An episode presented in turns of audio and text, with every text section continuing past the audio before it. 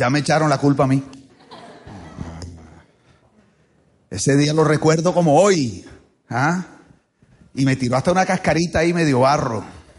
No, si quieres, yo estoy dispuesto a entregarle esto a alguien y yo hasta le pago un salario como para decir, ¿ah? no me, no me faltaron, ¿oíste? Eh, ¿Cómo están ustedes hoy? Bien, chévere, chéverísimo. Me hace mucha falta venir. Qué tremendo cómo han crecido. Increíble. Les mando un abrazo de parte de mi esposa, que se moría de ganas de estar aquí. Y me dijo, apenas llegues al Room, conéctate, llámame. Y ahí están mis hijos también pendientes. Así que nosotros amamos este lugar. Este lugar es nuestra casa. Y estamos muy felices de poder colaborar con lo que Dios está haciendo. Yo le dije a Carlos que la iglesia necesita a Living Room. Que el mundo necesita a. Le dije, tú no creas ni que te vas a quedar en Barranquilla. Dios te va a llevar a las naciones, le dije porque lo que está pasando aquí es tremendo, así que qué feliz de estar. Yo creo que a veces lo planeo y a veces no planeamos y siempre termino en aniversario, no me pregunte por qué, pero yo creo que Dios está en la película, así que estoy feliz. ¿Cómo les parece el motivo? ¿Les gusta el cortecito? Este, menos mal, menos mal. Mi esposa está estudiando diseño de moda y yo soy el ratón de la, perdón, el maniquí. Entonces, ella, ella practica conmigo. Entonces, más vale que le guste porque si no va a tener problema con Jesse. Y bueno, ¿de qué vamos a hablar hoy? De mi tema favorito. Mi tema favorito, la Biblia dice en Juan 10, 10. Y voy a comenzar por ahí. Ustedes dirán, este hombre no tiene, no tiene ni iPad ni nada. Es que llevo 15 años enseñando esto, hasta en Tailandia, en Francia, en España, en Canadá, en Argentina Creo que más de 20 mil personas han pasado por un taller que tiene que ver con esta enseñanza y fue una de las primeras cosas que yo enseñé cuando llegué a Living Room, cuando conocí a Carlos. Y aquí hay unas personas que, que bueno, yo pienso que su vida es testimonio de esta enseñanza. Y por eso no necesito, lo único que necesito es lo que Dios ha puesto en mi corazón. Juan 10:10 10 dice, el ladrón solo vino para matar, hurtar y destruir. Y luego Jesús dice, pero yo vine para que tengan vida. Di conmigo, vida. Jesús dijo, yo vine para que tengan vida, pero no cualquier vida, como dirían en la Guajira, un bidón. Un bidón, vida en abundancia. Entonces Jesús dice, para eso vine yo, si nosotros pudiéramos hacerle una descripción del cargo a Jesús, o pudiéramos poner en una sola frase, ¿para qué fue que vino Jesús? Sería para eso, para darnos vida. Esa es la, la, frase que resume todo lo que Él vino a hacer. Algunas personas piensan, no, para morir en la cruz, no, para salvarnos. Y todo eso es verdad, pero eso solo son facetas o caras o pedazos incompletos de la obra completa de lo que Él vino a hacer. La obra completa es que Él vino a darte vida. Dile de al lado, Jesús vino a darte vida. Dile, vino a darte vida. Y luego describe esa vida como una vida abundante. Esa palabra vida es una palabra que en el idioma original, ¿verdad? Eh, es la palabra Zoe, Z-O-E, Zoe y tiene que ver con una vida espiritual que solo Jesús te puede dar. Tú no la encuentras en ningún lado. Así como cuando la Biblia te dice, yo te doy una paz que el mundo no te puede dar, Jesús te dice, yo, te, yo tengo una vida para ti que no puedes encontrar en ningún otro lugar. Es una vida que comienza desde tu ser interior y luego empieza a manifestarse a todos los demás lugares. Y entonces es tremendo porque Jesús te está diciendo, tú no tienes por qué resignarte a una vida mediocre. Tú no tienes por qué resignarte hacer otra estadística de ataques de pánico, tú no tienes que hacer otra estadística de ataques de, depresión, tú no tienes que hacer otra estadística de divorcio o de vivir un matrimonio que sea un infierno. ¿Por qué? Porque yo te vine a dar una vida diferente. Y el único que la puedo dar soy yo. Y luego dice que esa es una vida abundante, esa palabra abundante tiene dos connotaciones. La primera dice que es superior, digan conmigo superior. ¿Qué significa superior? Pero no se peleen, ¿ok? ¿Qué significa superior? Mayor, más alta. Significa que está por encima de. Por encima. Dice superior en calidad y en cantidad. Entonces, esta es la vida que Jesús tiene para ti. Esta es la vida que tú encuentras solamente en Jesús, no en actuar como Jesús. No se trata de una cultura cristiana, se trata de la misma vida de Cristo que se manifiesta adentro nuestro. Y esto es algo maravilloso. ¿Sabes por qué? Porque tu corazón y mi corazón, en nuestro corazón, hay un diseño que Dios nos dio.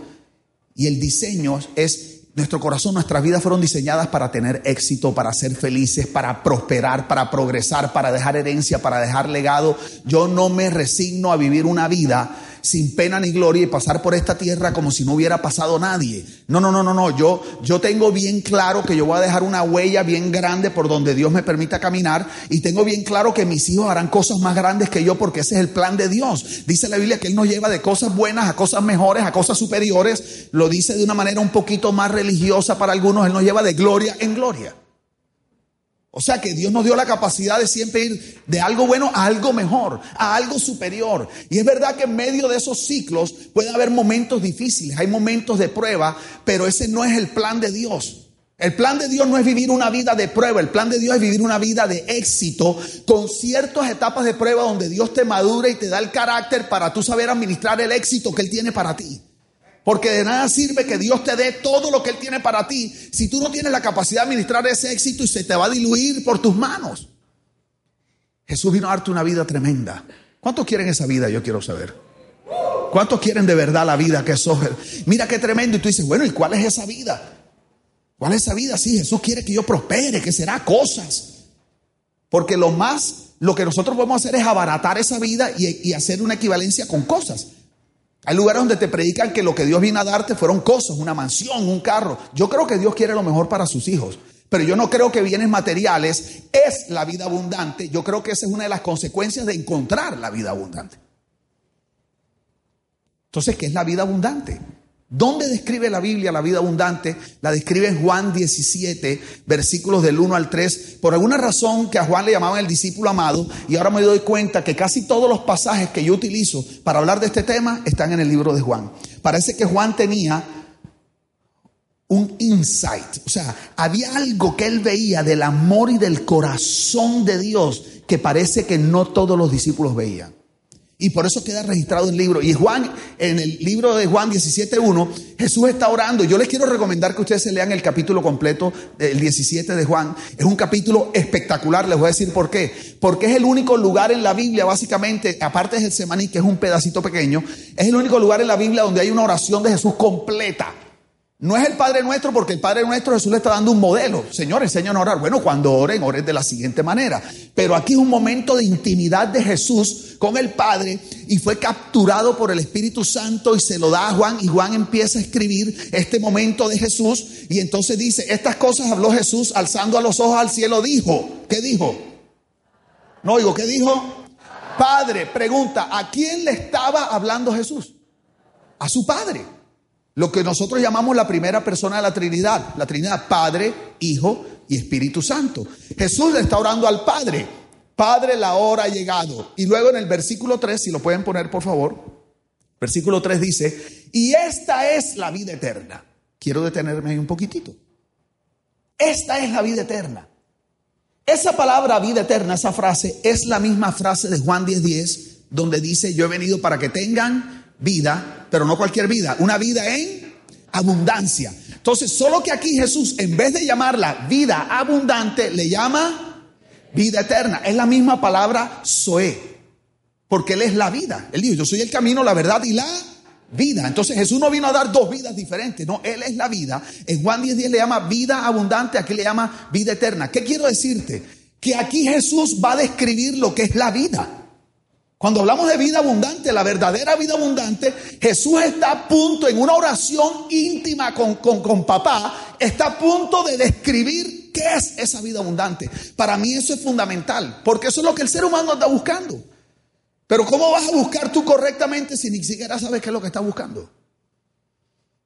Si adentro tuyo hay un vacío y hay una necesidad puesta por Dios, como dice mi bella esposa Jessica Lynn, que en el corazón nuestro hay como una, una ficha de rompecabezas, un vacío que tiene una, como una forma de una ficha de rompecabezas y que el único que puede llenar eso es Dios con la vida de Él. Es como que no hay nada más que encaje en ese lugar. Pero si nosotros no sabemos, entramos en una carrera desenfrenada por tratar de llenar eso de alguna manera. ¿Por qué? Porque es que nuestro diseño es vivir completos. Nuestro diseño no es vivir incompletos. Nuestro diseño original no es vivir con un vacío con un pedazo que te falta. Entonces, como ese no es nuestro diseño, hay algo dentro nuestro que va a estar permanentemente anhelando, buscando, inquiriendo para encontrar eso. Pero si tú no sabes qué es, vas a buscar lo que no es, donde no es, con quien no es. Y Jesús dice, esta es la vida eterna. ¿Qué es? No oigo, ¿qué dice? Esta es la vida eterna. Ok, pregunta, ¿y a quién le estaba orando Jesús? Pregunta, ¿qué es la vida eterna? No oigo, ¿qué es la vida eterna? ¿Qué es la vida eterna? ¿Qué es la vida abundante? Hasta que tú no aprendes a tener una relación íntima con Dios Padre, tú no has encontrado la vida abundante. Tú no has encontrado la vida eterna. Porque es que la Biblia trata de un padre que está buscando a sus hijos. Pero a veces nos vamos por las ramas y por los subtemas de la Biblia. ¿De qué es la Biblia? De tal cosa, de adoración. Todos esos son subtemas, es como una película. Toda película tiene un tema central principal y tiene subtemas que enriquecen la película. Bueno, la película de la Biblia tiene un tema central. Es un papá que está buscando a sus hijos y los quiere recuperar para tener una relación íntima, eterna con ellos. De eso trata la Biblia. Y tiene una cantidad de subtemas, pero a la iglesia le encantan los subtemas. Y de lo que menos, de lo que menos se predica o se enseña o se capacita es acerca de paternidad. ¿Cuántos quieren disfrutar la vida abundante que Jesús vino a darles? Pues entonces esa vida abundante se encuentra en una relación íntima con quién? Con el Padre. Pero resulta que el Padre brilla por su ausencia en la iglesia. Solamente hablamos de Jesús, que está muy bien, Jesús es el centro de nuestra adoración, es la vida cristiana, Hablamos del Espíritu Santo, que es, es, Dios realmente en nosotros. Pero el Padre brilla por su ausencia. Hay una ausencia del el concepto de Dios Padre en la iglesia. Y hay un problema, porque estamos enseñándole a la gente una cantidad de cosas, pero realmente tenemos gente frustrada, porque no están pegándole a la diana, al blanco. Y Dios me ha permitido viajar muchísimo. Y por donde yo he viajado me he encontrado gente, digan conmigo, cansados, frustrados y decepcionados. Y hablo de manera especial en las iglesias. Yo predico y enseño en todo tipo de iglesias, desde la más tradicional hasta el living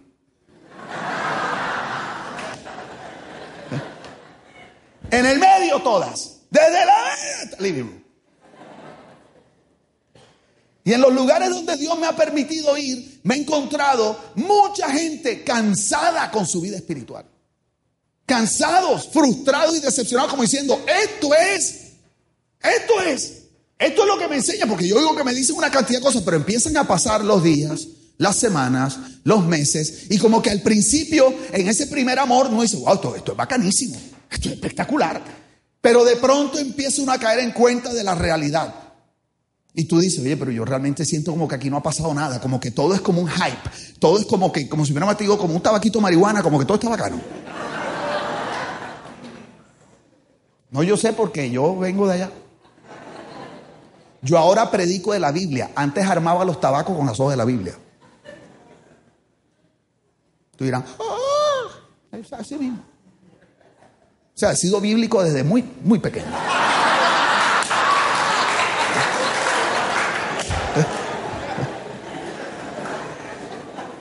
Entonces la gente lo que vive es como una experiencia espiritual.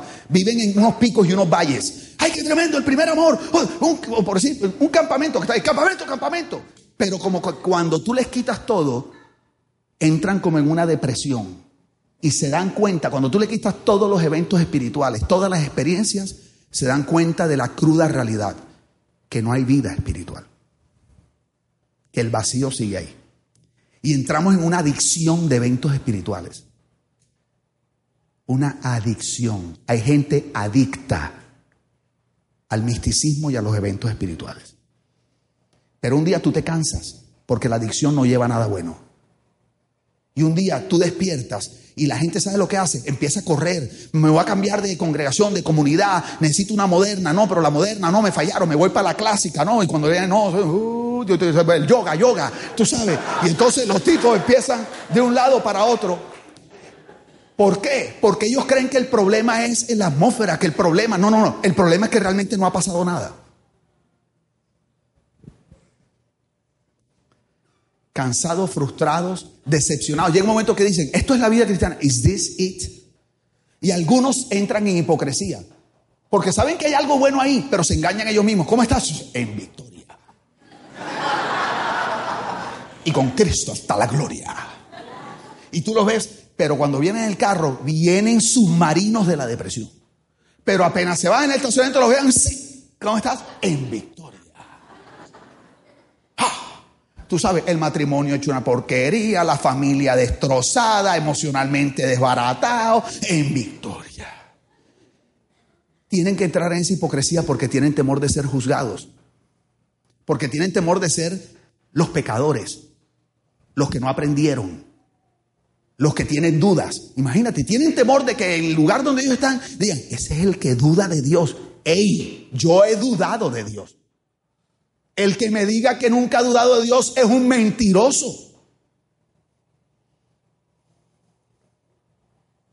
Lo que pasa es que no todos los pastores te lo dicen. En las crisis más profundas, todo el mundo tiene pensamientos de duda. Y así están, frustrados, cansados y decepcionados porque no conocen la verdadera vida abundante que es el Padre. Es de la relación íntima con papá, de donde viene la vida abundante. Es de esa relación íntima donde viene la genuina sanidad. Es de esa relación íntima donde viene la verdadera paz. Es esa relación íntima donde vienen buenas decisiones. Es esa relación íntima. ¿Por qué? Porque cuando tú empiezas a conocer a Dios Padre como Él es de verdad, empiezas a conocerte a ti y lo que Dios piensa de ti de verdad. Porque la Biblia dice que fuimos creados a su imagen y semejanza. Entonces, para tú tener un concepto saludable de ti, de los demás y poder amar, ser amado en libertad como tú eres de verdad sin tener que estar pendiente de qué piensan de mí. Y ustedes saben que vivimos en medio de una sociedad súper adicta al ¿qué dirán? Y para tú poder tener esa seguridad de quién tú eres, todo parte de tener un concepto saludable de quién es Dios.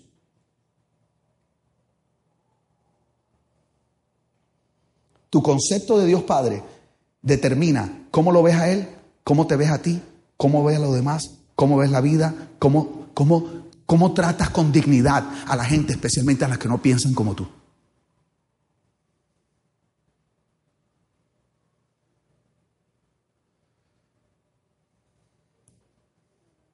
Entonces la gente ha estado cansada, digan conmigo, cansados, frustrados y decepcionados. Les quiero dar un ejemplo de la vida real. Yo no sé ni cuánto tiempo tengo. Yo estoy aquí tan metido en la película. ¿Dónde? ¿Reloj? ¿Cuál? Televisor. El televisor está apagado. ¿Será que la cosa está tan buena que... O sea, usualmente yo nada más enseño como siete horas, pero hoy lo voy a hacer de tres para que no se me aburra. No, no hay nada. Me avisa. ¿Ok? Les voy a dar un ejemplo. Yo tengo cuatro hijos.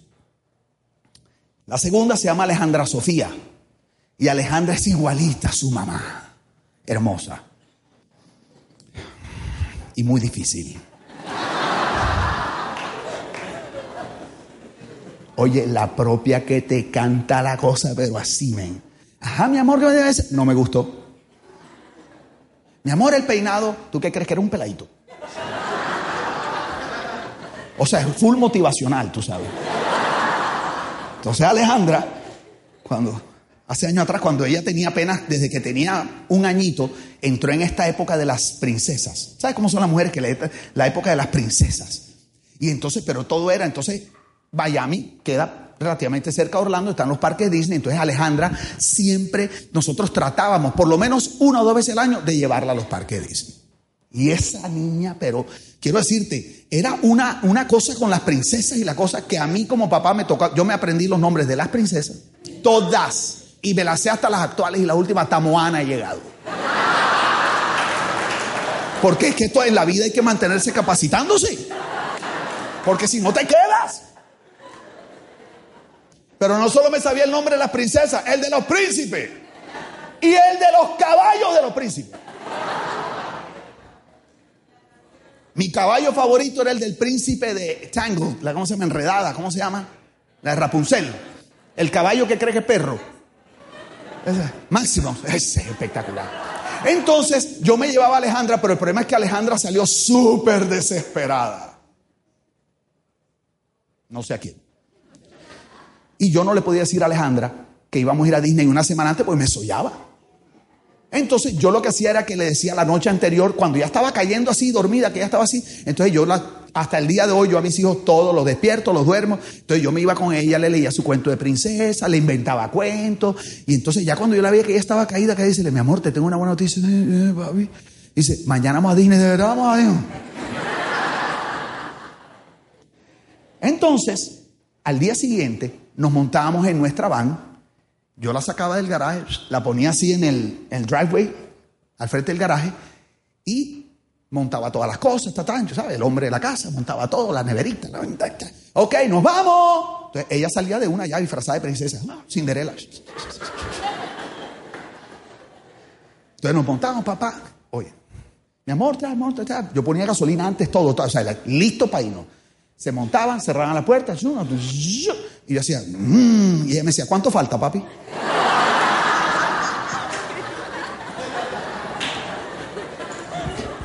Y yo decía, bueno, debe ser que de aquí salió la canción esa cristiana y dice, ha sido largo el viaje, pero al fin.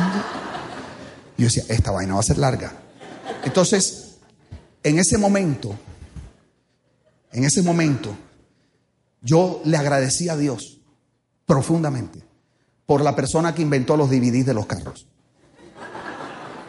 Entonces yo bajaba el DVD y le metía Dora la exploradora que estaba en su apogeo.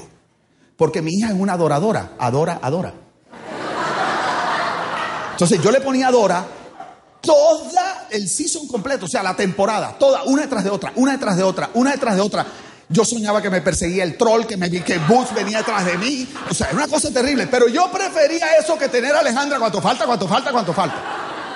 Entonces, imagínense que para ir a los parques de Disney hay que tomar una autopista, que se llama el Turnpike. Pero Alejandra, ¿a dónde quiere ir? A los parques. conmigo a los parques. Al parque, al parque. Ella no quiere ir a autopista, si es lo que quiere llegar de una. Pero tú no puedes ir al parque sin llegar por esa autopista. Ella quería ir al parque, porque el parque es el destino. Digan conmigo, el parque es el destino. ¿A dónde quiere ir Alejandra? porque el parque es el destino. Pero para ir al parque había que tomar una autopista que es el camino. ¿El parque es el? Ah, chico.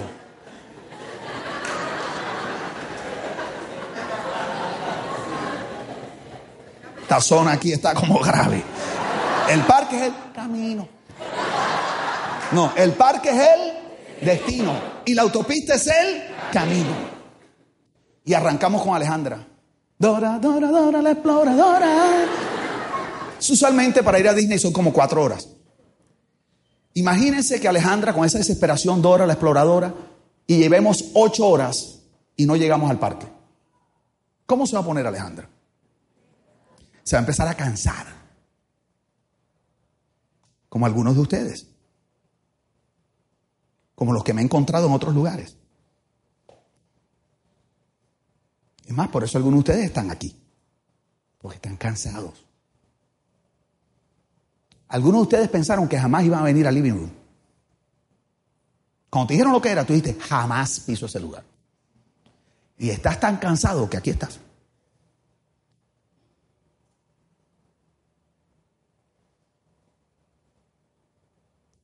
¿El parque es Él?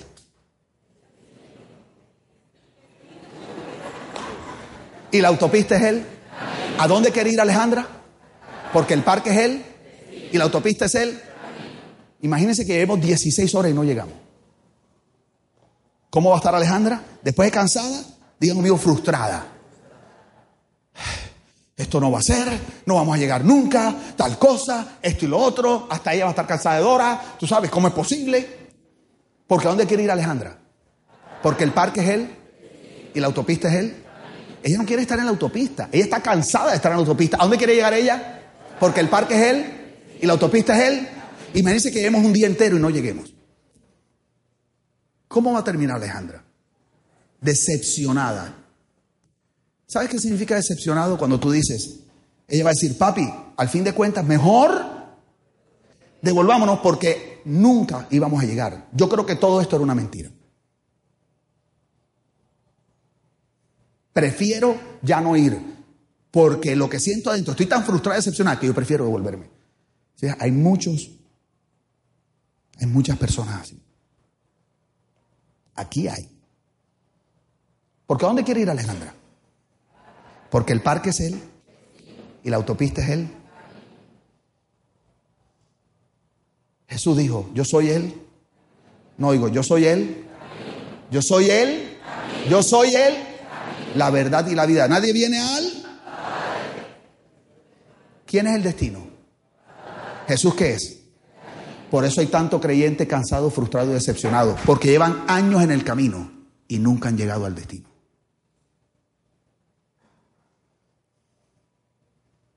Y aprendí una gran realidad. Que Cristo no vino a llevarme a Cristo. Que Cristo vino a llevarme al Padre. Y que hasta que un creyente no aprende a tener esa relación, no está disfrutando la vida abundante. ¿Tiene sentido? Ah, ¿usted creen que era puro chistecito del camino y el destino? Se quedaron así, claro, están como. Así como diarreicos. Perdón, con gases. Ustedes pertenecen, o algunos están visitando hoy, pero la mayoría pertenecen a una comunidad cuyo máximo propósito es que tú conozcas al Padre y que aprendas a tener esa relación. Pero Dios tiene que hacer milagros para eso. Dios tiene que traer sanidad a tu corazón. ¿Dónde está el problema? ¿Por qué hay tanta falta de paternidad? Voy a ir rápido. ¿Por qué hay tanta falta de paternidad? Les voy a explicar, esto es un problema espiritual. Nosotros tenemos un enemigo del cual no hablamos mucho, pero es real. Es el diablo. Y él ha desarrollado una campaña sistemática para robarse la paternidad del corazón de la gente. Porque él sabe que es la mejor manera de herir el corazón de papá. Entonces él se ha ido robando la paternidad y se ha ido robando a los padres de la vida de los hijos. ¿Por qué?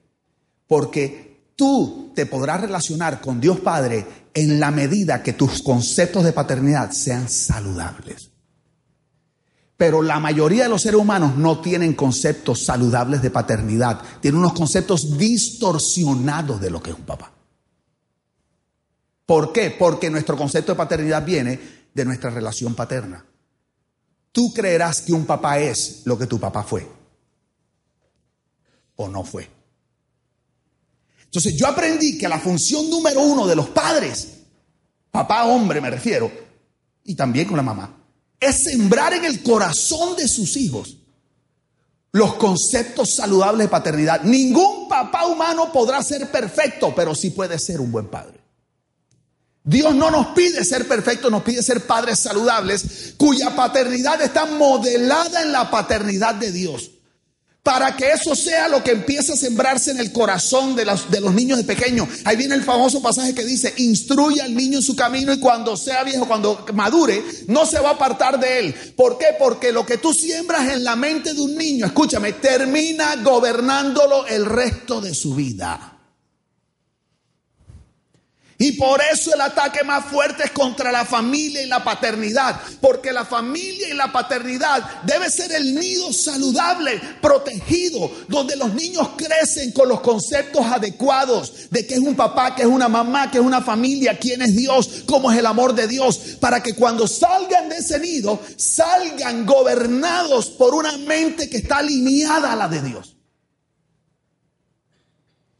Porque todos tenemos un sistema de creencias. Tócate el bolo ahí.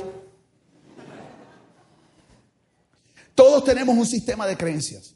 El sistema de creencias es como un cofrecito. Y ese cofre, desde que tu mami queda, tú eres engendrado en el vientre de tu mamá, ese cofrecito ya empieza a sentir. Ay, es una nena. Yo quería varón. ¿Saben el cuento de la mujer que llega donde el doctor y le dice, doctor, ¿Qué es lo que tengo? Y le digo, señora, le tengo buenas noticias. Señorita, entonces son malas.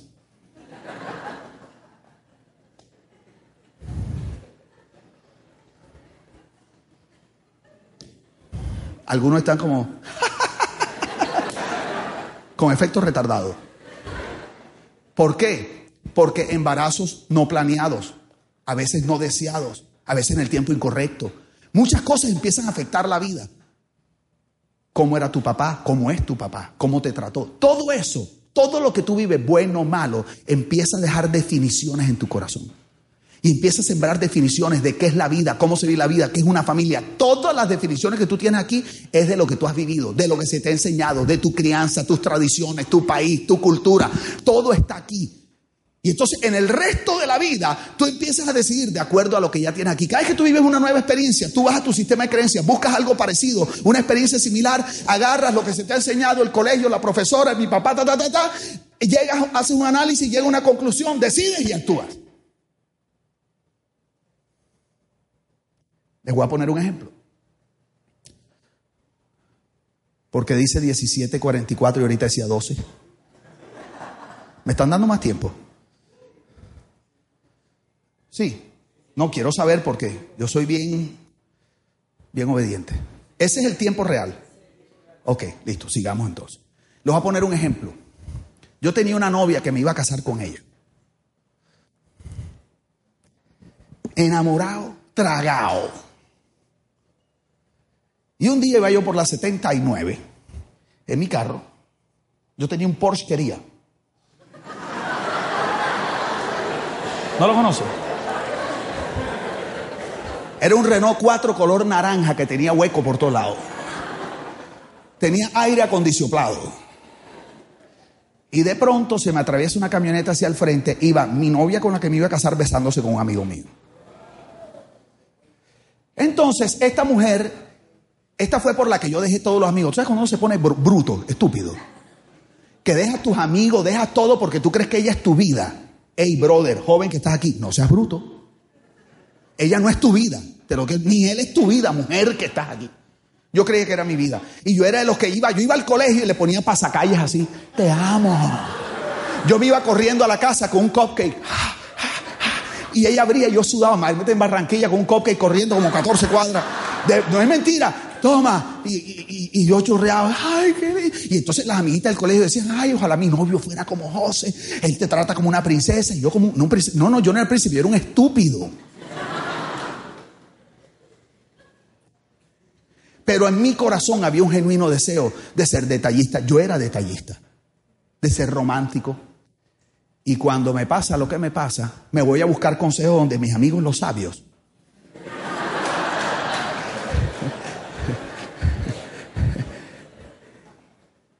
Y básicamente, el consenso general, eso te pasa por ¿Quién te manda a ser detallista? ¿Quién te manda a haberle entregado tu corazón? ¿Quién te manda a haberla tratado como una princesa? A la mujer hay que pegarle para que vuelvan. No, no les miento. ¿Quién te manda tal cosa? Y eso te pasa y ahora te fregaste. Y el dolor que yo sentí era tan grande, tan grande, que yo con tal de no volver a vivir ese dolor, yo agarré eso que ellos me dijeron y lo tomé como mi mecanismo de defensa. Y de ahí en adelante, cada relación que yo tenía, yo más nunca le abrí mi corazón a nadie. Porque en mi sistema de creencias había una mentira. Todas las mujeres son iguales. Si tú das de tu corazón te van a herir, te van a acabar. Porque es que yo terminé con la pistola de mi papá en la cabeza y me iba a meter un tiro. ¿Saben quién pagó los platos rotos de eso? mi esposa. Por años me clamaba y me decía, tú eras tan detallista, ¿qué te pasó? Porque lo que tú guardas en tu sistema de creencias termina gobernando tu vida. ¿Cuál es el problema? Que lo mismo pasa con la paternidad. La paternidad que tú hayas vivido, esa es la que tú crees que es. Y esa es la que termina definiendo cómo tú eres como papá, cómo eres con los papás y cómo eres con papá.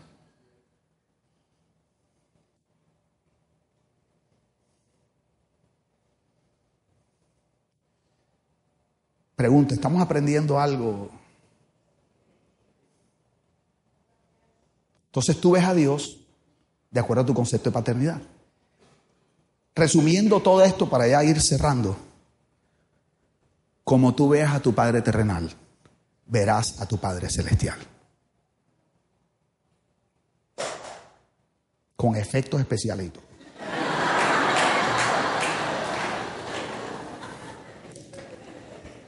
Mi esposa me dice, ¿de dónde sacas tú todo eso? Oye, Jessie es tan linda que yo he hecho todo, llevo, ella lleva, llevamos 28 años juntos. Nos casamos cuando ella tenía 4 y yo tenía 6. ¿Ok? Oye, 28 años juntos y Jessie todavía se ríe mis chistes. Yo sé que lo hace por decencia. Eche, pero lo hace porque hay otras que no lo harían. Ella. y cuando me en el carro me dice, oye, los mismos chistes siempre.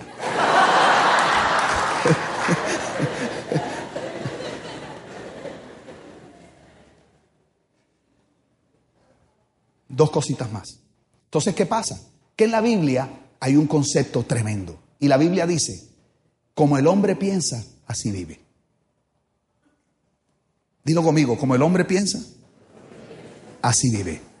O sea que nuestra vida, nuestra manera de vivir está determinada por nuestra manera de pensar.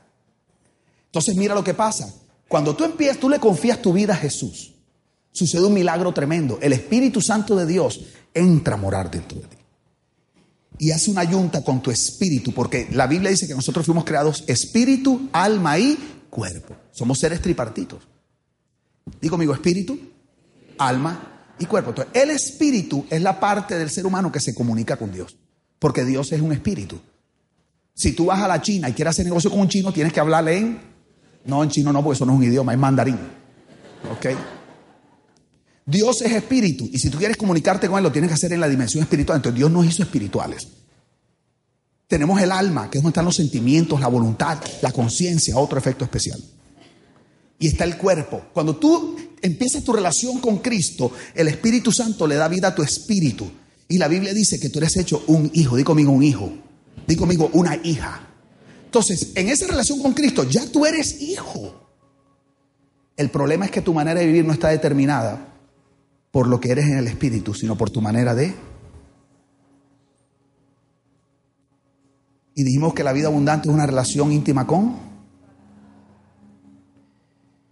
Pero si en tu manera de pensar la paternidad está distorsionada, difícilmente podrás relacionarte con él. Porque si para ti un papá es el que abandona, ¿cómo le vas a entregar tu corazón a otro padre para que te abandone? Porque si para ti un papá es el que golpea y abusa, ¿cómo te vas a relacionar íntimamente con alguien que abusa y golpea? Porque si para ti un padre es el que no provee y te hizo pasar hambre y no tuvo la capacidad de administrar su hogar, ¿cómo le vas a confiar tu vida en las manos de otro padre que te dice que pongas tu vida en sus manos, que él te va a proveer?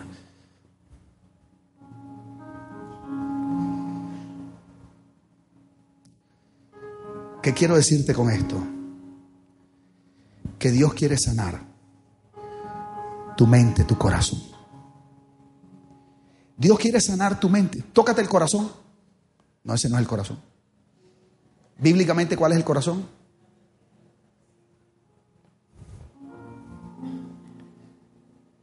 Dios quiere entrar en tu corazón y quiere sanar los conceptos distorsionados de paternidad.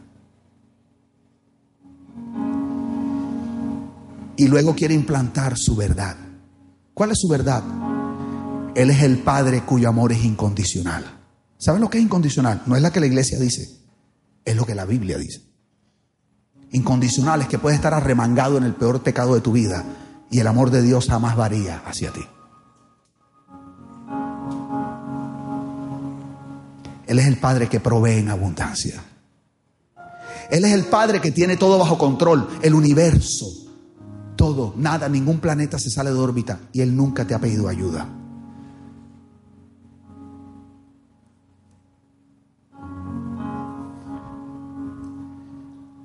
Él es el Padre que te ama como eres. Él no es un Padre que te dice, tienes que servirme para yo amarte. No, Él te dice, ¿sabes por qué te amo? Porque eres mi hijo. ¿Sabes lo que te dice Dios hoy? No hay nada bueno que puedas hacer para que te ame más. Y no hay nada malo que puedas hacer que me haga amarte menos. Porque yo no te amo por lo que tú haces. Yo te amo por quien tú eres y por quien yo soy. Tú eres mi hijo.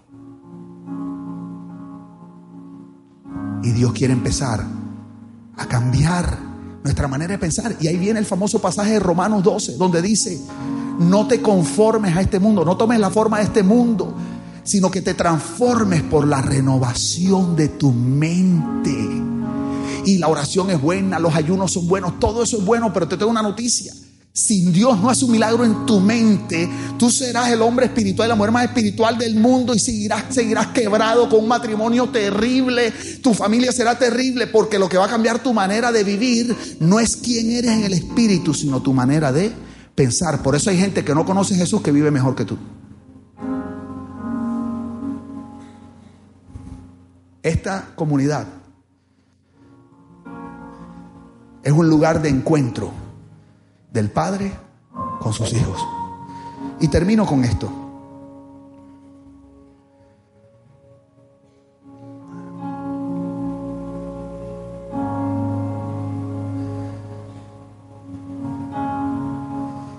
¿Cuántos quieren vivir un proceso de sanidad con su paternidad? Yo quiero saber. ¿Cuántos les gustaría que Dios sanara sus conceptos distorsionados de paternidad? Yo nada más te puedo dar el comienzo hoy. Porque esto es un proceso. Todavía yo estoy en ese proceso. ¿Sabes dónde comienza? ¿Dónde comienza Majo? ¿Qué es lo primero que hay que hacer? Para que Dios empiece a sanar tu paternidad. ¿Qué fue lo más duro para ti?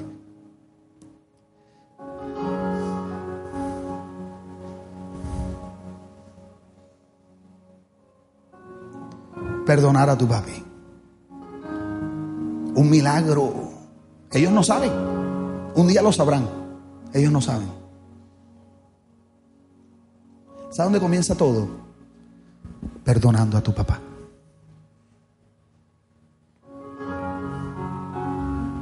De corazón. ¿Sabes qué es perdonar? ¿Sabes qué, papi? No me debes nada. ¿Sabes qué, papi? Te amo como eres. No acepto las cosas que haces. Pero es que la Biblia enseña que tú no honras o amas a tu papá por su manera de vivir, sino por quien él es. Y si en este momento entrara el presidente de Colombia, aquí hay gente que está a favor y otros en contra, pero si entra el presidente de Colombia, ¿sabes lo que yo hago? Yo me pongo de pie con respeto y lo recibo de pie. No porque estoy de acuerdo con sus políticas, sino porque él es el presidente de Colombia. ¿Sí entienden la diferencia? Bueno, hay gente que cree que su amor, perdón, su capacidad de perdonarse a su padre está condicionada a qué tan buen padre fue. Y lo que tú tienes que entender es que en la Biblia Dios te dice, no tienes que dejarte abusar ni nada de eso, tú puedes poner tus límites, pero tu amor y respeto y tu perdón hacia tu padre no depende de cuán buena paternidad él tuvo o te dio, sino simplemente que él es tu papá. Y yo quisiera hacer algo en un minutico. Yo quiero preguntar, ¿quién aquí de corazón quisiera perdonar a su papá en esta noche? Y si ese eres tú, quiero pedirte que te coloques de pie. No, no te pongas de pie si, si no, pero todos aquellos que dicen, ok, ¿sabes que José Víctor? Ese es el primer paso, ese es el que voy a dar. Este es el primer paso, uy, pero este paso es el que echa a andar todo lo demás. De todos aquellos que están de pie, yo quiero preguntar, ¿para cuántos, cuántos sienten que les es extremadamente difícil perdonar a su papá? Levanten su mano. Puedes bajarla. Carlos, ¿puedo hacerte una pregunta? ¿Hay algún problema que yo los traiga aquí por un minuto? Ok, todos aquellos que quieren de corazón hacer una, una oración de perdón, yo te quiero ayudar con esto entre más difícil sea, pero si tú lo quieres hacer, yo quiero invitarte que vengas aquí adelante. Yo quiero, yo quiero orar por ti. No tengan temor. Yo no te voy a echar un polvito raro en la nariz ni nada, eso no te preocupes. No hay gente que cree eso, o de mejor que hay gente que lo hace.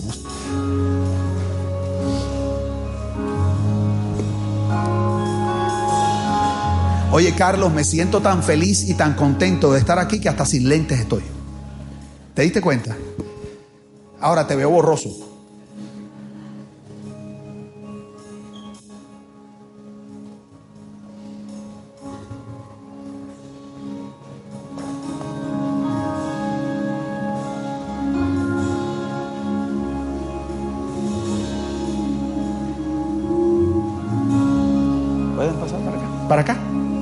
Que quepan todos ellos también. Wow.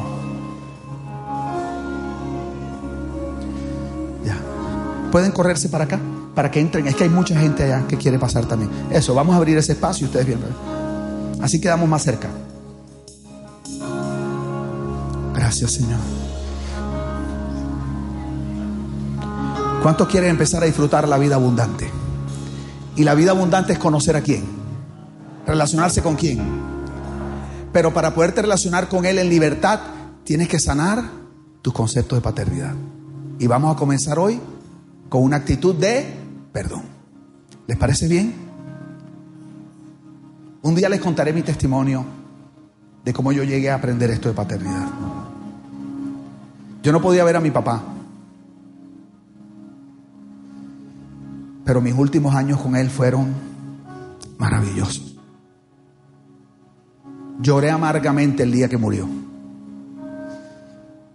Porque pasé de no relacionarme con él a que yo no hacía nada. Yo no salía de viaje de Barranquilla cuando vivía aquí esos tres años y algo. Sin llamarlo y decirle, papi, bendíceme. Y él hacía una oración por mí. Y cuando yo aterrizaba en el aeropuerto, yo viajo muchísimo, lo primero que hacía apenas me bajaba del avión, lo llamaba y le decía, papi, acabo de aterrizar en Barranquilla, bendice mi llegada a esta ciudad. Y él en sus palabras decía, Señor, te doy gracias por mi hijo José Víctor. Gracias que lo cuidaste en su viaje. Gracias por traerlo con bien. O sea, yo empecé a disfrutar cosas que nunca había disfrutado. Y el día que mi papá murió, que ya estaba en Miami de regreso y me toca venir a estar aquí, cuando yo fui a viajar de regreso a Miami y caí en cuenta que ya no tenía a mi papá para llamarlo. Yo me fui donde mi suegro, hasta su casa, estaba enfermo, en una silla, y le dije, Tito, suegro, dime mi hijo, bendíceme. ¿Pero por qué? Dije, porque a partir de hoy tú eres mi papá.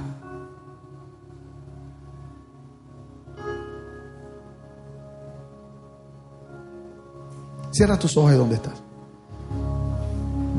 No es que si cierras los ojos la oración es mejor o más poderosa. Es para que te concentres.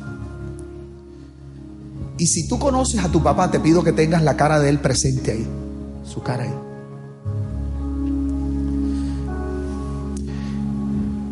Y quiero pedirte que repitas esto conmigo. Señor Jesús, necesito que hagas un milagro. Yo anhelo disfrutar la vida abundante. Y hoy he aprendido que la vida abundante es conocer a Padre, al Padre. Ahora entiendo que tú me tú viniste para llevarme al Padre, no al cielo, a mi Padre celestial. Dile, pero te confieso, Señor, que hay cosas en mi corazón que no me permiten ver a Dios saludablemente como papá. Necesito que hagas un milagro. Sana mi corazón, Señor. Y hoy, como un paso de fe, quiero perdonar a mi papá. Imagínate a tu papi ahí y quiero que digas su nombre, Rodrigo, Francis, o le digas, papi, te perdono. Dile, te perdono. Dile, te perdono por no haber ejercido una paternidad saludable sobre mi vida. Te perdono por abandonarme, te perdono por golpearme, te perdono por tocarme inapropiadamente, te perdono porque fuiste muy estricto, te perdono porque me enseñaste que el amor era condicionado, te perdono por tu irresponsabilidad. Te perdono, dile, te perdono. Dile, te perdono. Saca esas palabras de tu boca. Dile, te perdono. Dile, te perdono.